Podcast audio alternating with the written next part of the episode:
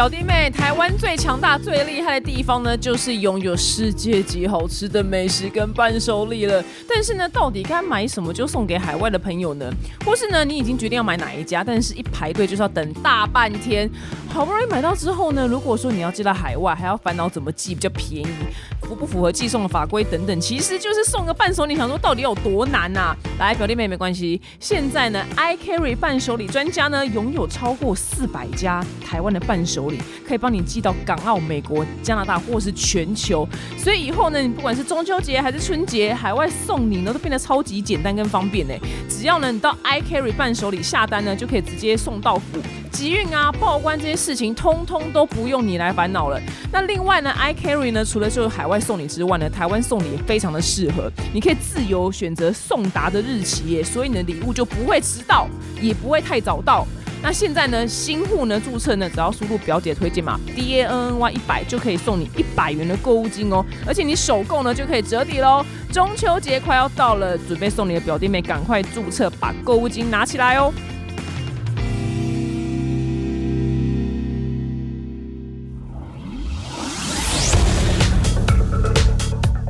好，我丹尼表姐，欢迎收听本周的二百五新闻周报。首先，第一则新闻呢，实在是金价五告变态，到底有多变态？就是全球的首富呢，特斯拉创办人就是 Elon Musk 呢，他有九个孩子嘛，就是他多金金色的金也多金子，金子的金多金也多金，这大家都知道。但他养得起的，所以我觉得他生这么多，我觉得也没什么好去嘴他的，反正没差，他那么有钱。然后他的生父呢，就是他老爸，叫做就是。Arrow，然后 Arrow 他今年是七十六岁了，我觉得他真的有够耳烂。反正总而言之，就是 Arrow 他当年就娶了就第二个老婆，然后因为老外就非常流行，就是譬如说男的带两个小孩，然后女的可能也带两个小孩，就是两边都带小孩，然后再重新组成一个新的家庭。然后再生就是他们自己新的小孩，就老外超级不 care，就是对方有带小孩这件事情，不像台湾，就是如果你好像单亲妈妈或单亲爸爸，我老天爷，你好像整个人生就市场行情就到此就是为止，就跌停板了。可是老外完全就不 care，反正总而言之，他们就各自带来小孩之后呢，然后那时候他老爸就是带 Elon Musk 嘛，那 Elon Musk 那时候是大学生的，然后他那个新的妈妈呢就带了一个，反正就是有带一个小女儿，就是那个女儿那时候四岁，所以你想想看哦，就是。我大学生的，然后我一个新的妹妹四岁，然后后来呢，我老辈呢，虽然我老爸跟这个新的女儿四岁，这个女儿是没有任何血缘关系，就只是继父跟继女儿，但在这个女儿长大之后呢，老爸居然跟这个二女儿就是生了两个小孩，我真的要透了。我跟你讲，我这人尺度非常的宽广，就是你也知道，我本身当你表姐，这人这人什么没有，就尺度最宽，你知道吗？那我这连我都要吐了，这金价五告变态。然后很多人在新闻下面留言说什么，这又没怎么样，就是严格说起来，他们没有血缘关系，对，没有错。但是他是把他抚养长大，你懂吗？因为他今天不是十六岁的时候成年，然后 Arrow 是新他新的爸爸，就是他已经成年了，或是十五六。十七八到二十，那都还好。他四岁的时候，哎，四岁，这这这虽然这不犯法，但是这太恶烂了，你知道吗？他真的是完全是萝莉养成记，真的太恶心了。然后这小女孩长大。哇，他妈作何感想啊？就我女儿，然后长大跟我前夫就生两个小孩，我的老天爷，这真是太恶烂！哇，伊隆马斯他老爸真的太恶烂，真是我很少就是我一直说一个人很恶烂，他真的是金价诬告变态，但他就是事后不理，他就是说。反正他先生了两胎嘛，然后他也说，就是他没有跟他住在一起，因为他觉得就是小孩让他很头痛。反正就是纯粹事后不理啦，他也没有要养这样子。就是他们家族里面其他人呢，人还蛮正常的，都不太能接受这件事情，因为毕竟他们就是看着那个小女孩就是长大，就是知道就是到底是怎么有一个 moment，你懂吗？因为 A 片的情节都是女孩，就是大概是十六岁，你懂吗？十六岁，然后就是因为十六岁毕竟是一个成年人的，呃，不成年就是大小大人的。所以还能微微可理解啦，因为毕竟他是大人，可是他是从四岁开始养，诶，四岁开始养，然后长大之后，他到底是哪个 moment 就是跟这个很像女人说，嗯，我想要就跟你恋爱，就是我不知道他哪来这个 moment，你知道吗？我真的我真的很好奇他们怎么开启这扇门的，你知道吗？因为总要先从就是接吻开始啊。可是从小从小养我到大，然后再跟他接，我真的要吐了，我真的要吐了。这女的，而且看那照片，那女的眼神就超级，我不知道哎，就我不知道是我既定印象怎么，她就超级空，你知道吗？就好像被控制还是怎么样？这第一则新闻就让我就很恶心。这个 Arrow 就说，我们在地球上唯一的目的呢，就是不断的繁殖后代。完全不知道，我对他就是变态两字，这个评语没有了。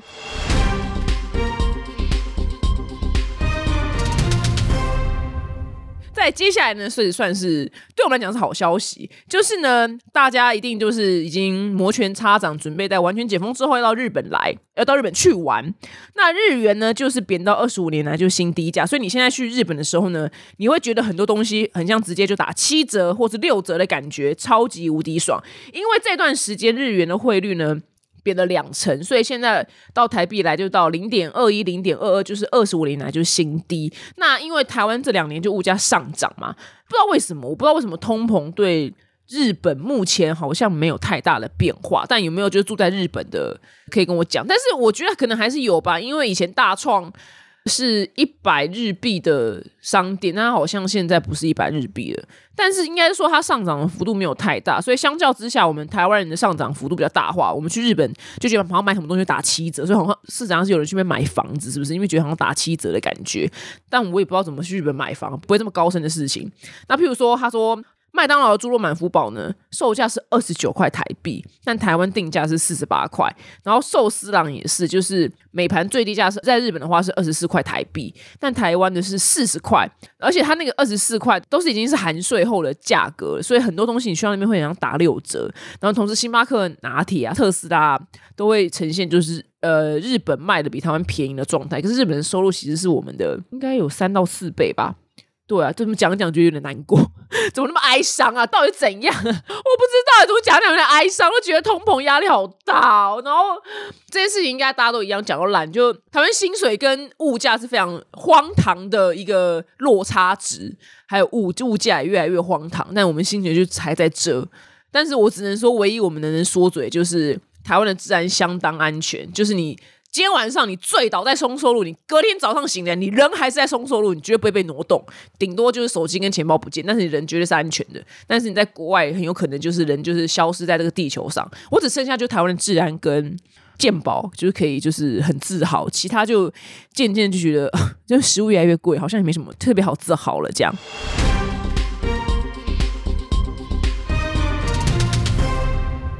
那下一则新闻呢？是全球的疫情呢？当你以为要结束的时候，但是其实又复苏了，蛮哀伤的。因为现在欧米孔已经过了，这个巨星过，它下下下两位呢是 B A four 跟 B A five 嘛，就是那总而言之，它就是越变越强，所以它传传播速度就更猛更快这样子。但是其实它总而言之来说，跟早期的版本来相比，它算是。更容易传播，然后更能就逃避就我们那个免疫系统的防御。可是如果说你有接种疫苗，或是你已经感染过，所谓就是有无敌星星的人的话，你通常就是重症的几率会比较低，所以你还是要打疫苗。这样，只是好，现在各国就他们开放了嘛，所以就哎哎，怎么又又回来？那就稍微跟大家做个简短的报告。像是美国，美国现在是完全不用戴口罩，然后去美国入境也不用 PCR，也不用就是要不然疫苗证明我不知道，但是不用提供 PCR，前七十二小时 PCR 不用提供了。那他现在，但他每周的感染率也是完全就直线略有上升啦，这样，然后住院率呢也有上升。那比较跟我们就是更息息相关的是日本。那日本呢，就是过去一周呢新增就三十万多例的呃新冠感染病例，然后比前一周就是增加十五万。那其中就是 B A five 呢，它取代就 B A two，所以大概大概就是这样，就是没有什么好事啊。韩韩国也是啊，然后马来西亚、欧洲啊都是，就想讲就都是这样子。不过。如果说你要去欧洲玩的话，就是法国还蛮严格的。法国你还是要就是 PCR 证明，然后但是你去意大利的话，意大利你是超爽的，就是你去意大利玩的话，你不用就是拿什么疫苗证明啊，或是 PCR 什么都不用，就可以直接进去意大利，很爽。所以目前就是疫情其实诶是正在复苏的状态，但未来我们要怎么样呢？我也不知道，因为目前台湾是三加四嘛，这个三加四，深呼吸一口气，不多说。那天就是很有趣，就是我不是有一集就是说，我觉得台湾不是以一个自由民主进步的社会为荣嘛，就是 democracy。言论自由就是民主智慧法治社会的其中一个就是优点嘛。那如果你像北韩就没有言论自由嘛。然后，但是我怎么觉得现在好像只要讲一边，就观察社会上状况，就只要讲某一边的坏话，然后就会被出征，一定就会被出征。然后我就会觉得说，哎，奇怪，这样子是有言论自由吗？然后我就在上一集就是节目里面就对这件事情感到问号。然后就下面就有人骂我说什么，你可以讲你自己喜好啊，但另外一边就是意思是说，就不高兴的发表他的意见，这也是言论自由。懂，你知道他也不讲懂不懂，他讲懂，然后问号，我想说，言论自由定义是这样吗？言论自由定义应该是，比如说我今天觉得索尔非常难看，然后你觉得说我很好看，然后我听到之后，我就觉得说啊，是哦啊，没差，你喜欢就好啦。你要说没差，我真的觉得超难看，我睡着，哎，就是 peace，你知道吗？非常的平稳，但是。出征是什么？出征是干我？你觉得索尔超好看？你要不要去多读一些就是关于电影知识的书，或者是你把以前漫威的电影每一部都看一遍，你会知道现在漫威电影跟以前电影有多么的落差。它的时间轴呢，已经完全就没有在时间轴上面了，就非常多 bug。最后，然后狗蛋总结是说什么？我真的觉得你觉得索尔很难看，真的是非常非常的不 OK。这就是出征，你懂吗？就是非常多的指责跟骂，跟就是数落。然后生气，甚至诅咒你祖宗十八代，要你去死嘛！我所谓的那种进猪笼感，跟把你放上去十字架烧毁，把你是女巫一样烧毁，那就是出征。可是这出征我不知道，因为。我个人觉得言论自由应该是有有一定的限制之下吧，就是你可以发表你意见，可是你没有去攻击或者是伤害到别人，或者让别人感到害怕，或者让别人感到不舒服，或是心情不好，或是哀伤。我觉得应该是有一条线吧。我觉得没有人任何一个人类看到出征的言论还会心情很好。我觉得出征他就是跨越那条线的，因为他做了太多攻击的事情，所以呢。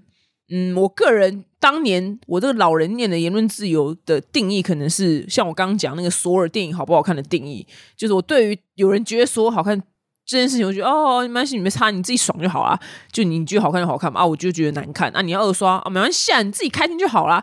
就是我是一个 peace 的状态，好吗？我没有加去死，或者加去，就我没有进他猪笼，我没有烧他，我真的觉得就是大家要把言论自由有一条，他凡事都有一条尺在那的，OK。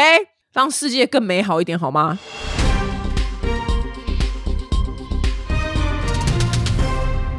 那再下一则新闻呢？是之前那个非常恐怖的，就美国德州小学枪击案，然后呢，就是造成二十一名师生就罹难，那就是已经调查了两个月了。那现在初步调查报告出来呢，就是德州的警察的系统性失能，因为当天在场呢有四百个警员，然后那影片就流露出来，非常的经典。它是一个那个校园里面的监视器，它是录音的时候录到枪声，就是那个枪击手他在射杀。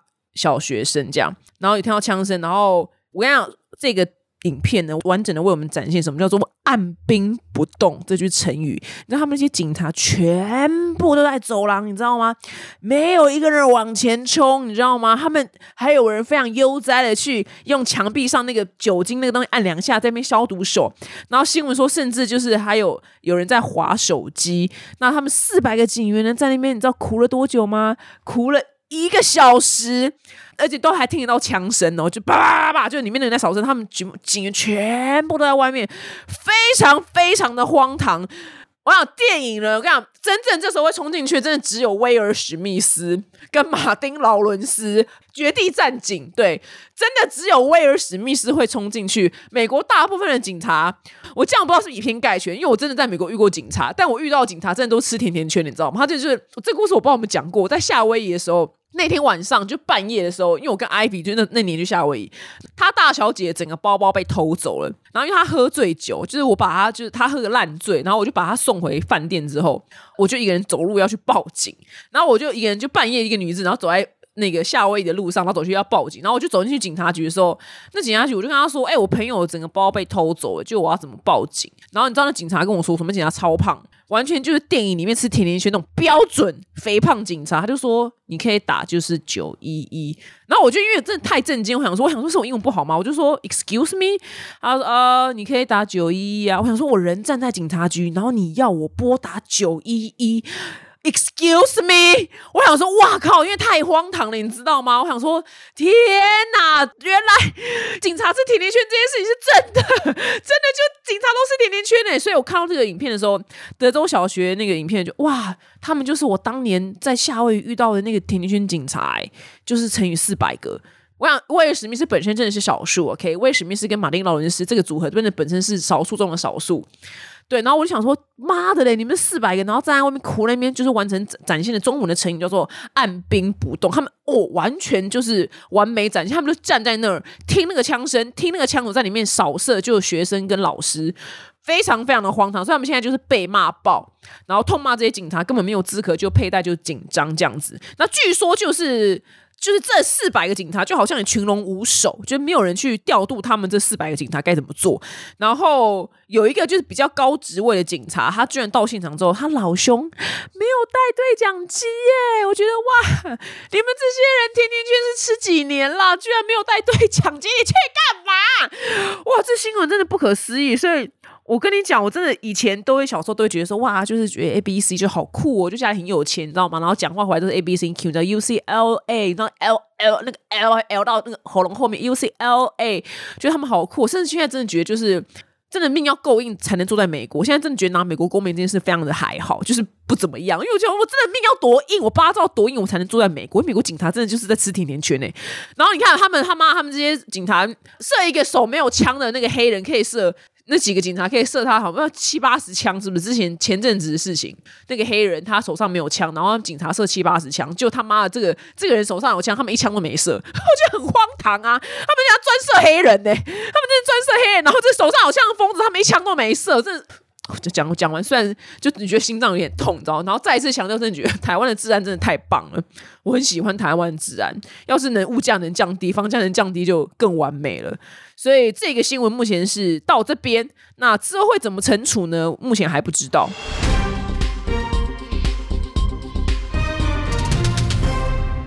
再下一则新闻呢，就是。日本的花娃王子，那讲他的名字就是要有一点挪台，跟声音要变高，因为以以示尊重。羽生结弦，真的是结弦呢。我们家弦，虽然弦不是我 叫人家弦，对，弦不是我的菜，因为弦有点过瘦，对。但就是我是一个，我没有意淫他，就我我对索尔是是有那种卵子的悸动，那我对羽生结弦是一种尊敬跟尊重，对，就不是那种意淫类的。对，但是就觉得他很可爱，是个孩子。但对索尔就是情欲。那贤呢？贤就是宣布就退出就是竞技的花滑。那他转往就职业身份呢，继续就是滑冰。那这件事情呢，在日本来讲是个震撼弹，因为他在日本是一个，他不是人，他是神。对，他是他是日本的其中一个神，他不是人类。日本人对他的那个憧憬跟那个敬仰跟那个爱，是把他当做神的一样这样子。那他在那个北京冬奥的时候的那个男单长曲的项目中呢，他首度挑战就至今无人达成的四周半，那他却摔倒了，可是也算是第一个人挑战。但是因为他后来就是很多伤势，所以我觉得他也是经过多方考量之后，觉得他的生命的那个职业镜头就差不多到这了，所以他转往就是。职业运动员的身份，那因为不要大家觉得不要觉得他是不是人生就没不，我跟你讲，他还是可以狂捞猛捞钱。因为呢，就是日本媒体推估，就他之后转往就职业运动员的身份的话，他的那个一年的收入，这家广告代言的话，大概会有两亿台币左右，所以大家可以完全不用担心，好吧？他老兄就会活得非常非常的好。然后他其实。其实我真的不知道他有没有女朋友，哎，就对他的感情世界非常的好奇。对我完全不知道他有没有女朋友，因为我就很专心在看他滑冰。他的私生活我倒是不太知道，只是觉得跟这种内心有庞大远大目标的这种纯净目标的人，你知道什么叫纯净目标吗？就是他就是真正就是很只爱花滑。或是一个人就真的是只爱冲浪，这种很纯净的，因为像普丁那种就不是，他那叫做情侣，那是不纯净，那是邪恶的。通常那种心中不纯净、远大目标的人，都还有时间去搞七年三，但是有这种纯净、远大目标的人，好像比较没有心思在搞七年三吧。我我觉得啦，在我目前观察到啊，就他们就是太爱这个东西，所以对于情感类的事情好像比较还好。但是像普丁那种王八蛋，他们就是。闲暇之余还是蛮多时间去搞搞小三干嘛的。下一则新闻呢，我们来到就是伊朗。最近伊朗怎么了呢？就是伊朗呢，最近他们的政府呢就发了一个就是新的禁令，他们就是说你在公园里面遛狗是一种罪行，所以呢，这个禁令里是为了保护公众安全，然后所采取的措施，然后所以。呃，有养狗人，他们就有人说，哇，狗狗是看着我啊，就是漂亮眼睛里面满是就是无辜和哀求，他在求我带他出去走走，但是我们不敢，我们怕被抓走。我天，我听到这边我都要哭了，我真的，我真的要哭了，怎么可以这样？然后伊朗的议会呢，很可能会很快批准一项名为就是保护公众反对动物权利的法案。总而言之，就是伊朗人不能养任何宠物了。我现在有点不知道，那那些原本有养的人该怎么办？就是你原本家里有猫狗、乌龟、兔子的，到到底该怎么办？这样，那法律呢还规定，就是对进口、买卖、运输跟饲养一系列动物呢，就是猫啊、兔子、乌龟，就是反正就这些宠物啦，就是会有罚款这样。那因为是在伊斯兰的传统当中呢，狗是认为不洁的动物，这样。那有些人认为狗呢是，就你养宠物是一件很西化的事情，所以呢，他们就突然丢高了，就说，嗯，那我们就是要。诶，禁止就是养宠物，也不早不讲晚不讲，就居然已经到了这么现代的时候才讲。但是因为说这个法案就是其实反反复复了蛮多次的，然后到目前是没有真的被推动过。那只是这一次好像真的已经离 OK 这件事情越来越近了，就是所以大家就很紧张。我光我光听我真的头就很痛诶，我真不是要对伊斯兰教有意见，不是每次就爆出来事情都是一些莫名其妙的事情，你懂吗？就导致我真的就是我们真的会被这些新闻渐渐的。渐渐的，我的大脑会自动判定，就这些人到底有多么的疯，就有多么的疯。那因为如果说如果真的不能养的话，很多人会直接把，因为那边就是很热的地方，很多人直接把狗啊、猫啊就直接丢到沙漠。我觉得哦天哪，我真的没有办法接受哎，我真的完完全无法。我真报这新闻报的好痛苦。然后这新闻里面还有说，就是甚至是有狗的监狱，那狗的监狱里面就我不想讲，因为太太狠了，对，太太狠了，所以。猫猫有麻烦呐，所以狗监狱的事情我我不想帮，因为我是狗派。超级超级狗奴，猫猫我也很喜欢。那猫的麻烦是因为波斯猫这个猫非常的有名，那波斯猫的来源国就是伊朗，所以现在怎样？现在波斯猫在自己的祖国也不能活了吗？所以呃，现在所以这个法案，但是拜托拜托，真是不要通过。就是狗是狗，猫是猫，他们没有什么不洁，好吗？不洁的永远是人类，OK？不洁最不洁的永远都是人类。我不觉得什么动物不洁，比如说鳄鱼，鳄鱼。鳄鱼就是不要跟他接触，好吗？鳄鱼跟呃狮子，他们就我们就各过各的，他们没有不结。拜托，就是哦，我的天哪！我真的每次报这些伊斯兰教的人，我就觉得很痛苦，很很多真的不是说对他们有偏见，是他们不都爆出一些好事情，你知道吗？就是然后怎么集体救狗啊，用弗朗来过马路，没有啊？每次出来都是一些莫名其妙的新闻，才导致我对伊斯兰教人会很害怕，是不是？大家不能怪我吧？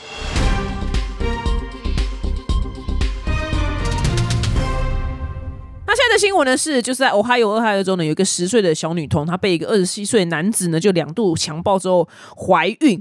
那因为现在俄亥俄州呢，就是她已经是堕胎是属于就是非法了，所以这个女童非常的可怜，就是她已经怀孕了，但是她要开车开非常的久，就是。呃，他父母带他去印第安纳州，就接受就药物流产的堕胎，是因为之前呢，就是前阵子就是美国的最高法院呢，他推翻了就是罗素韦德案。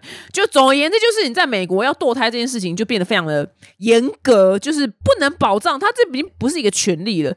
那每因为每个州就是有自己的规定嘛，所以现在俄亥俄他就比较保守，所以他就是现在就不让你堕胎，就觉得这新闻看的是非常的痛苦这样子。其实每次看到这种新闻的时候啊，就是呃。我我我我一直觉得哦，就是那种性犯罪者，然后尤尤其是这种，像在他这个被抓到监狱里面，他会是监狱里面最低下，因为他是就恋童癖嘛，他强暴就是儿童，只是不知道美国法律不知道怎么，他们就很爱就是把这种呃全世界都很爱把这种性犯罪者就再放回社会，重返社会。那这件事情其实我每次看到都觉得非常的神奇，因为我不认为这些人是可被教化的，就是他那个扭曲跟变态那个东西就是。所谓的天生如此，就是他已经是天生的 DNA，他没有办法被改变。那之前我最近看到一个就是案例，就是就有一个区，像美国某个地方，反正就陆陆续续发生就是奸杀案。刚开始没有抓到凶手。那反正长话短说，就是后来就是发现凶手是谁的时候，那个凶手是一个性犯罪者，然后他被放出来是保释期间。那你知道为什么被放出来吗？他根本就不该那个时候被放出来保释，是因为他老是在监狱里面就惹太多麻烦了，所以典狱长觉得这个人好烦，就把他放回就是社会。我的天哪，看到这真是我这。我我的心脏再多颗都不够被气死，你知道吗？所以他出来就是哇靠，你知道爽翻了，把废，我要来奸杀、奸淫、掳掠，他就狂杀跟强暴女人，然后再杀掉。那最幽默是他脚上有电子脚镣铐，就是可以追踪你行踪的，就是那种你在电影里面看到的东西啊，就是你放出去之后会监视你的行踪。那其实一开始如果警察或者是监狱有点作为在盯着他的话，其实把他。犯案地点跟他电子脚镣那个时间其实对上，就会马上就知道他是凶手了。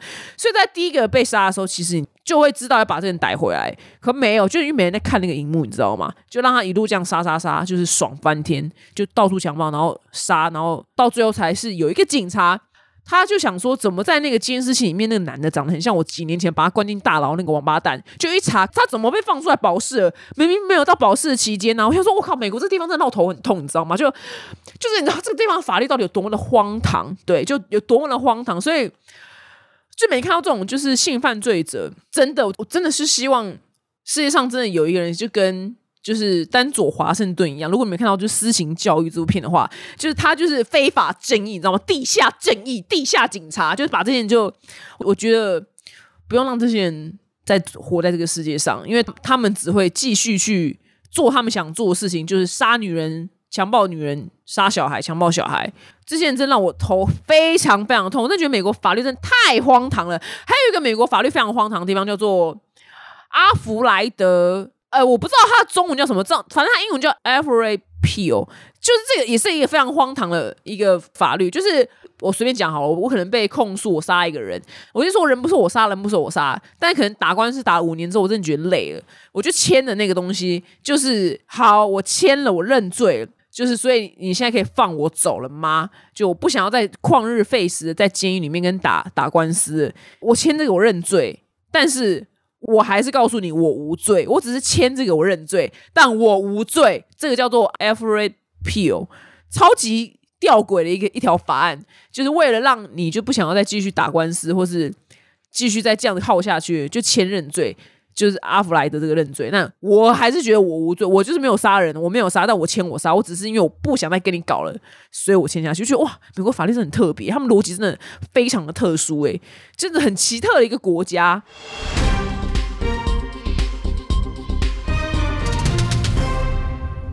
的新闻呢是英国的苏格兰呢，就是有一个画廊呢，就是宣布说他们非常兴奋，发现了一个重大事情，就是传奇大画家范古呢有一幅就是先前不为人知的自画像，这幅画呢藏在另一幅画后面后面，然后他那个那个的左边的耳朵是完整的。耳朵，那怎么会被发现呢？这幅画呢，就是这个范古，就是荷兰后印象派的画家。他在一八八五年的时候呢，一个油画作品叫做《戴白色帽子的农妇》，但这幅画没有到非常有名啊。那他的画布后面被发现呢，就是有好几层胶水跟纸板就覆盖住。那因为他们就是即将举办一个展览，所以他们就为这幅画呢就进行 X 光检查，然后发现，哇靠，后面怎么藏了一幅自画像？他们全部的就这些历史什么文物学家就超兴奋，说天哪！天呐！后面居然藏了一幅梵谷的自画像，这样子。那他的就是坐在那边，然后戴了一个帽子，然后脖子扎了一个领巾，然后眼睛就这样定着，就瞪着那个，就瞪着我们啦，就瞪着我们这样讲，这样讲是比较正确。那时候他左边的耳朵还在。那因为梵谷他非常知名的地方是，他很爱重复用一个画布，然后或是在画布的背面直接画画，所以他才会。有这个东西就藏在一幅画的后面，然后就是所有的那个艺术喜欢艺术的人就哇，就是这炸锅啊！天哪，太奇特的新闻了吧？然后我讲，我有个朋友呢，就我大学同学，我一个大学同学呢，他就是贝奇，然后反正贝奇呢就跟我们提到，就是他跟我们的共同的大学同学，这个人呢就是叫好，就是也讲了没差，他叫咪咪，一个男的。那咪咪他就是本是个艺术家，贝奇就跟我讲说，他们去欧洲的某一国的某一个。博物馆还是教堂看那个展览，大概就这样。时空背景就这样。他说，因为大家就是他们那时候其实几个人一起去欧洲玩，可能四五个人，那你可能到博物馆之后很很容易就散开，就大家去各自看自己喜欢的东西嘛。所以他就带来导览，就背景说他就带来导览，然后自己里面听，然后听得很开心。然后呢，后来他就看到咪咪，就是在展场当中呢，就遇到咪咪，就是一个啊一个什么教堂，什么西班牙一个什么超级大教堂，忘记了。然后他看到咪咪，然后咪咪就是大哭，就正在大哭，贝奇就吓到，就说：“哎、咪咪怎么了？你还好吗？”然后咪咪就哭着说：“我太好了！” 我我跳着我在大笑，因为他太爱艺术你知道吗？他感动到大哭，我就说：“天哪！”我说这真的是艺术家才会有的那种，你知道生命的，你知道那种灵魂的悸动，你知道吗？因为我们我们这种凡夫俗子去看这种，你知道什么后印象派啊，就是欧洲那些你知道裸体的画，我们就是哦看一看就哦很美啊，很会画啊，然后想什么时候喝下午茶，你知道？他老兄就是看的超级认真，还大哭说：“我太好了！”然后我听到这边就大笑，我想说：“哦，真的是我我很恭喜他啦。那对我们这种凡夫俗子去逛博物馆来讲，就是这 艺术类的事情呢，可能真的讲不出所以然。然后他就可以滔滔不绝到，他就是我们班上那种最会画画的人啊。然后因为我是广告系嘛，他就是那种广告，因为广告系要画画，我都画乱七八糟，因为不会画。他就是那种画超漂亮的那种班上那种奇葩。然后他只要讲到艺术类的事情，就什么荷兰的像这什么后印象派，他可以给你滔滔不绝讲了二十分钟，噼里啪啦讲一堆。我跟你讲，现在我一句都讲不出来，因为我一个都不知道呢。我知道，嗯嗯，就反骨，你知道，你知道。然后他们就可以滔滔不绝讲，说哦，他们的灵魂真的很有深度。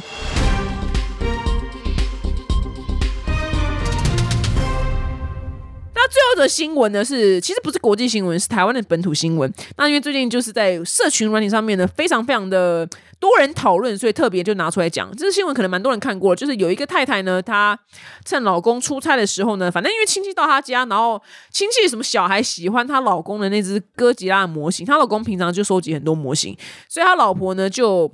把他的哥吉拉的那个模型呢，就送给了亲戚。所以老公回到家的时候呢，就大发雷霆，说什么我的哥吉拉怎么不见了？你怎么会送人？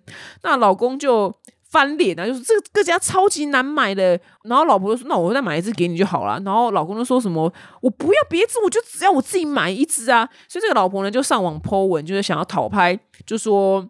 我老公就是他把这故事写完之后，然后就说我的老公像一个小朋友一样在闹，然后就甩门就出去了。要怎么样让他别像一个小男孩一样啊？那他讨拍不成，然后被就是所有的网友啪就炮轰，轰到不行。大家就说这种不尊重的，就是赶紧直接离婚呐、那很多人就可以说，我也有收集很多哥吉拉跟布袋戏，谁敢动我的公仔，我就他妈肯定翻脸，我还报警，还要求赔偿。然后也有人说，谁敢动我的公仔，我就跟他拼命。所以。这就是一个非常的直接、明确的，就两性一段关系里面，然后大家对于同一个物件的那个价值的定义是非常不一样。像很多女生可能会不懂那个公仔到底是有什么重要，但男生就是把它当跟命一样。那其实我完全可以理解，因为我自己收集很多三丽鸥的东西。如果有人把我三六东西送人，我真的也是也是会翻脸。那就最后他们的夫妻呢就吵到离婚。然后袁坡呢，赶快就是去跟亲戚把模型要回。那他原本态度就非常的气势凌人，然后大家就评评理，说什么要怎么样让我老公不像小男孩啊？结果呢，现在就是马上就是跟老公就是求饶，就是拜托你回家。哪边有一间模型店，你也带我去逛好吗？就他有抛出那个对话，然后老公就说：“我不懂你为什么要把我们的事情就抛上网，然后。”结果大家就是狂骂你，就这样子，你会更高兴吗？你更有意义吗？这样就哇，就是这故事大概轮廓就是这样子啊。那就是我觉得目前我是说我人生当中看到那种很多就气势凌人，因为老婆原本就是气势凌人，就是说什么哦，那要离婚就离婚啊，最后就是求就老公不要离婚。我想拜托拜托，我想拜托，真的做人不要唱秋。我说真的，因为。这故事我真的怎么办？我现在可以讲吗？就讲，很怕朋友会听到。就我见过太多，就是每次女生说，就说到就她跟她老公怎么样的时候，马上就离婚呐、然后讲超大声的。就之前我有个朋友，我有个朋友，他老婆就刚说：“你不爽你就滚呐、就离婚呐、就后来我朋友呢是男生，然后他真的外遇了。你知道老婆怎样吗？买一台就是苹果的。Pro 的电脑送他，因为我朋友生日到，就就是我朋友万一被抓包之后就大吵嘛，吵完之后就说哦好啊，那就没有要离婚。然后呢，刚好朋友生日到了，结果老婆还买一台就是 April 的 Pro 的笔电送他哟，我就说，所以的话，女生真的拜托不要在感情里面那么唱秋好吗？我没有见过一个讲话唱秋，然后最后感情下场是好的，完全没有。另外一个朋友也是，完全就是你知道最佳反例。就他之前我失恋的时候，这个故事我可能有讲过。就我之前失恋的时候，这个人就问我，就朋友就问我说怎么了？怎么失恋？怎样？其实我不是很想讲，因为你知道有些人你会知道，你会判定他其实没有很想听。果不其然，我再讲两句，他马上就打断我，他就说。我觉得哈，就是像我，就感情就放很淡呐。就是其实我觉得，我觉得男人真的只是生命当中的附属品啊。我就不太会有情绪的波动，哎，就他完全也没有安慰我。他妈，你就棒打落水狗，你知道吗？那他妈我那么难过要死，里面跟我讲说，男人就是附属品，然后他都没有情绪的波动。我要怎么样讲？林中嘛给他挤嘞！我讲我真的就内射，就让他妈给林中嘛给他挤嘞！因为他就是讲一些风凉话，他就说他觉得爱情在生命当中不是那么重要的，就是如果男人走就走了，没有关系，有什么好情绪波动了？松嘎两年后，她老公外遇，你知道她怎样吗？她去算了四个算命，哇！她最后还没有跟我说，她看精神科医生，你知道吗？没有，他那时候还没有跟我说看精神科医生，他跟我说去他算命算命，就他说，呃，这四个算命都说她老公没有外遇，那明明就已经抓到了嘛，但是就是不是铁证啊，但是也算是差不多抓到了。对，这时候我就此时我就说，哦，没关系啦，因为你之前不是说你觉得感情这件事情看很淡嘛，男人只是附属，其实我蛮羡慕你的，像你这样出事的话，你情绪都不会有什么波动。妈，原封不动送他，结果你知道最后怎样吗？他难过到去看精神科。对，去咨商，因为他崩溃。所以让人不要太畅修。我真的不是说我要就是笑人家，就是被老公外遇，是因为之前我在失恋的时候，他跟我们讲他妈风凉话，棒打落水狗，给拎走嘛，给挤嘞。两年后，她老公外遇了，她给我算四个命，老娘当年失恋一个命都没算，你知道吗？我就是默默的就迎接我的失恋。所以呢，大家记得，就是我们在爱情，之后来我在讲的是，来我们在什么大自然跟爱情还有病毒面前，就是要保持一个叫做谦卑的心。好了，以上呢就是。本周的二百五新闻周报，希望你们喜欢的。我们下周见。